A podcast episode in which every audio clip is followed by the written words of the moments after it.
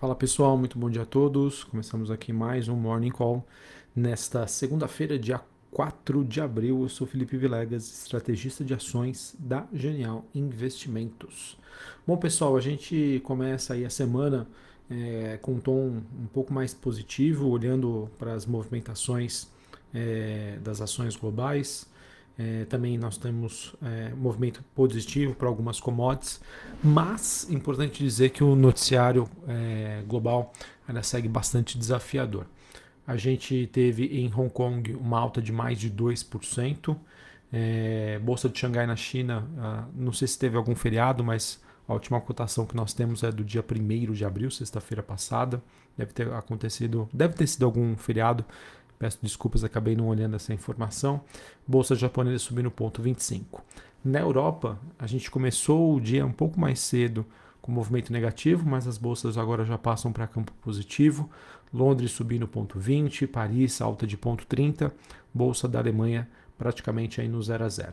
Olhando para os futuros norte-americanos, Dow Jones no 0 a 0, S&P subindo ponto 15 e a Nasdaq subindo 0,5%.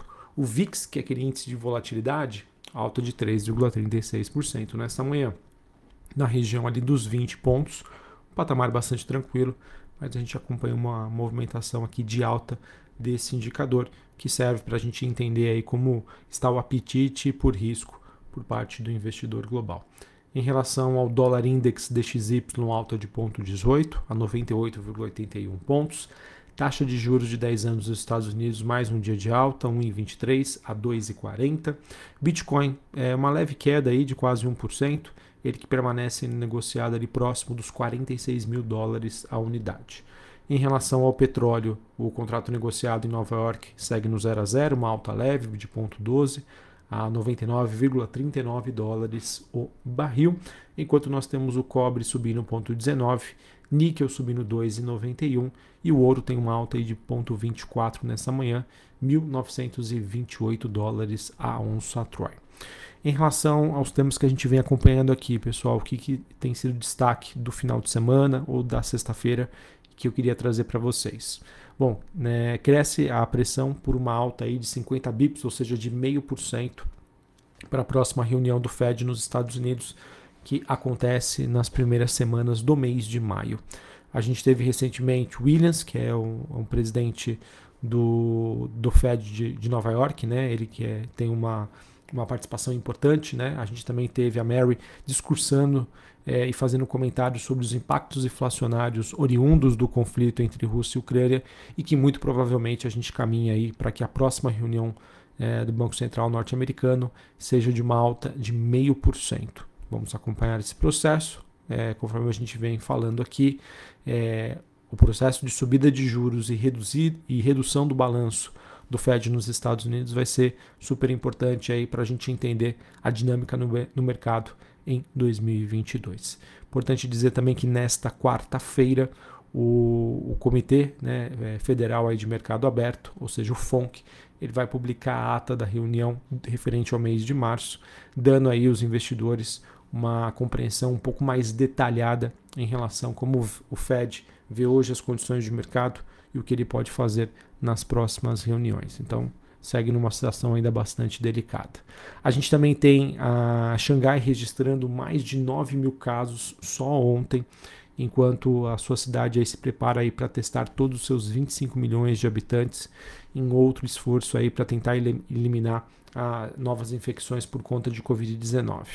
Há relatos de fatalidades também em um lar de idosos, escassez de alimento que segue em andamento, infelizmente, ou seja, Covid-19 ainda causando bastante na China, o que é ruim tanto sobre a ótica é, social, saúde e também econômica para a China e para os demais países do mundo. Em relação ao conflito entre Rússia e Ucrânia, a gente teve também no final de semana o presidente ucraniano acusando as forças russas de cometer genocídio. Seus comentários vieram após a devastação relatada em Bucha, que é uma cidade a 37 quilômetros a noroeste de Kiev e que foi libertada aí pelas forças ucranianas.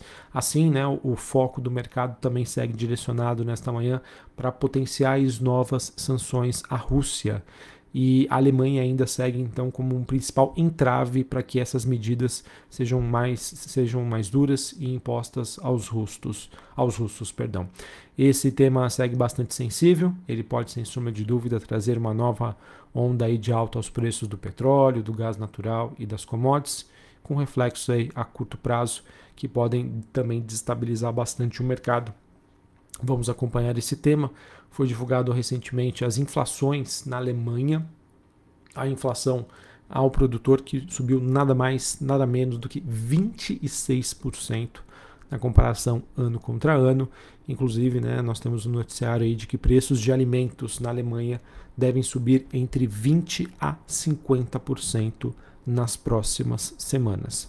É o que a gente vem comentando aqui com vocês, pessoal. As, com, as consequências né, dessa guerra em relação aí, principalmente à Europa, sobre processos inflacionários e que isso, obviamente, deve impactar aí nas decisões do Banco Central Europeu, podem também impactar em outras decisões de outros bancos globais é, nesse, nesse sentido aí de tentar controlar a inflação. Temos aí um grande desafio. E o principal cenário que poderia surgir dessa questão é um ambiente em que você ainda tem a inflação alta e cada vez menos crescimento econômico.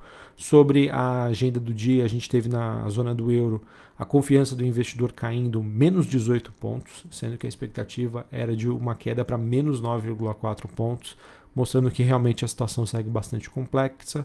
É, a gente também tem hoje nos Estados Unidos a divulgação de pedidos de encomendas às fábricas referentes ao mês de fevereiro. Esse dado será divulgado hoje às 11 horas da manhã.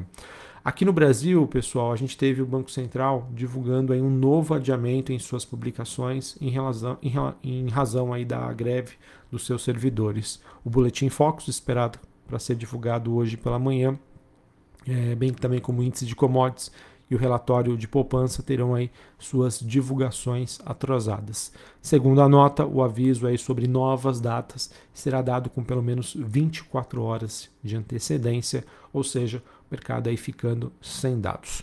Falando sobre o Brasil, pessoal, acho que talvez o grande destaque que deve repercutir nessa segunda-feira foi o um noticiário trazendo de que o presidente do Flamengo, Rodolfo Landim, ele que foi escolhido aí pelo governo para presidir o conselho da Petrobras, ele teria desistido do cargo. Né? Além disso, o indicado para a presidência da, da, da, Petrobras, o economista Adriano Pires, é, também pode acabar inviabilizando aí por eventual risco aí de conflito de interesse em relação a, a assumir aí como presidente da, da Petrobras. Acredito que né, esse tema vai repercutir bastante hoje, já que esses dois nomes, né, tanto o Landim quanto o Adriano Pires, tinham sido bem recebidos pelo mercado. E se a gente levar em consideração que nós temos, estamos né, a, a menos de 10 dias uh, da eleição para a escolha do novo conselho de administração da Petrobras, que está marcado até o momento para o dia 13, o governo deve é, correr aí para buscar um novo nome para a presidência e, quem sabe, viabilizar ainda assim a, a chegada de Adriano Pires como CEO da companhia. Acredito então que, por mais que a gente tenha até um movimento positivo do petróleo hoje, até o momento segue no 0 a 0, acredito que as ações da Petrobras possam ter bastante volatilidade aí diante dessa indefinição em relação a quem vai presidir o conselho e, por consequência, quem vai ser o CEO da companhia. Uh, sobre o noticiário corporativo, também queria compartilhar aqui com vocês que na sexta-feira passada a B3 ela divulgou ao mercado que descobriu, né, entre aspas, descobriu que os dados de fluxo estrangeiro que estavam sendo divulgados, eles acabaram incluindo operações de empréstimos de ações, o que não deveriam ser consideradas então a partir de 2020. Por conta disso, os dados referentes a 2020, 2021 e de 2022 devem ser todos revisados em relação ao saldo, ao saldo líquido, né? ou seja, o fluxo de entrada ou saída de investidor estrangeiro aqui no nosso mercado secundário. É, isso, de certa maneira, é uma notícia negativa? Sim, é uma notícia negativa. Pode impactar o dólar? Sim, pode impactar o dólar é, no sentido de que é, o, o que nós temos hoje né, em relação à, precificação de qualquer moeda uma das bases para isso é gente, o mercado entender qual é o fluxo, se está entrando ou se está saindo. Mas é, até o momento, né, dada a reação que nós tivemos na sexta-feira, dado a expectativa também, acredito eu, do mercado sobre uma continuidade dessa entrada no decorrer de 2022, acredito que os impactos poderiam ser reduzidos.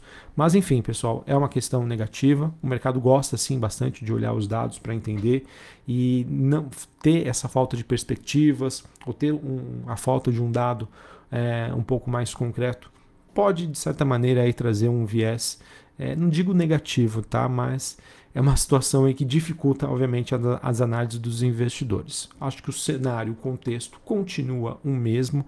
Ainda não temos nenhuma divergência em relação a isso. Ajuda a divulgação dos dados? Sem sombra de dúvida. Atrapalha? Um pouco. Tá? Então acho que vamos acompanhar aí como isso se desenrola. Na sexta-feira a gente não teve nenhuma reação significativa, mas vamos ver se os investidores mudam de ideia em relação a este tema. Também tivemos a CBA, que é controlada pela Votorantim, empresa de alumínio, ela lançou aí sua oferta secundária, ou seja, follow-on, para emissão aí de 34 milhões de novas ações. O preço será definido após o book building, previsto para acontecer na próxima quarta-feira, dia 6 de abril. Lembrando que a curto prazo existe uma reação negativa de pressão nos preços, mas é uma captação a custo zero, entrando dinheiro de caixa, entrando dinheiro diretamente no caixa da companhia, o que pode ser muito positivo aí com visão de mais longo prazo. Também tivemos na semana passada a Petrobras anunciando que descobriu uma nova acumulação de petróleo do pré-sal na porção sul da Baía de Campos. Tá? Então, notícia positiva aí para a Petrobras no meio aí de todo esse embrólio. E para encerrar aqui, queria comentar com vocês sobre a PagMenos, empresa do setor farmacêutico. Ela que teria aprovado um aumento de até 5 milhões na remuneração aí da sua diretoria e conselheiros para 2022, segundo a ata do reunião do Conselho de Administração que foi divulgado recentemente. O gasto então passou de até 30 milhões em 2021 para até 35 milhões neste ano. Por que, que eu estou trazendo é, essa notícia? O mercado não tem gostado muito aí da, é, de empresas né, que, que, na divulgação desses últimos resultados, é, aumentaram muito significativamente aí os custos com pessoas, bônus, entre outros. Tá? Então, acho que Cada empresa, obviamente, ela é livre né, para escolher, decidir a remuneração, premiar para aquelas pessoas que fazem parte aí do dia a dia da empresa, que estão vivendo o negócio, mas olhando aqui de fora, a reação aí pode ser negativa, tá? Levando em consideração que é, o ano de 2022 segue bastante desafiador, principalmente em relação à pressão aí por aumento de custos. Então, trazendo aqui essa notícia que pode gerar um impacto negativo aí no mercado tá bom? Então acho que é isso, pessoal, que eu tinha para trazer para vocês. Sim, temos um dia positivo, temos um dia de alta das commodities. É, Petrobras deve ter um dia de bastante volatilidade, até essa definição do tema em relação a quem, quem vai presidir o conselho, quem vai presidir a companhia. E a situação macro global ainda segue bastante complexa. É, política monetária nos Estados Unidos segue no radar, situação da China segue no radar, conflito entre Rússia e Ucrânia ainda nenhuma solução definitiva para isso, infelizmente. Um abraço a todos, uma ótima segunda-feira, uma ótima semana para vocês e até mais. Valeu.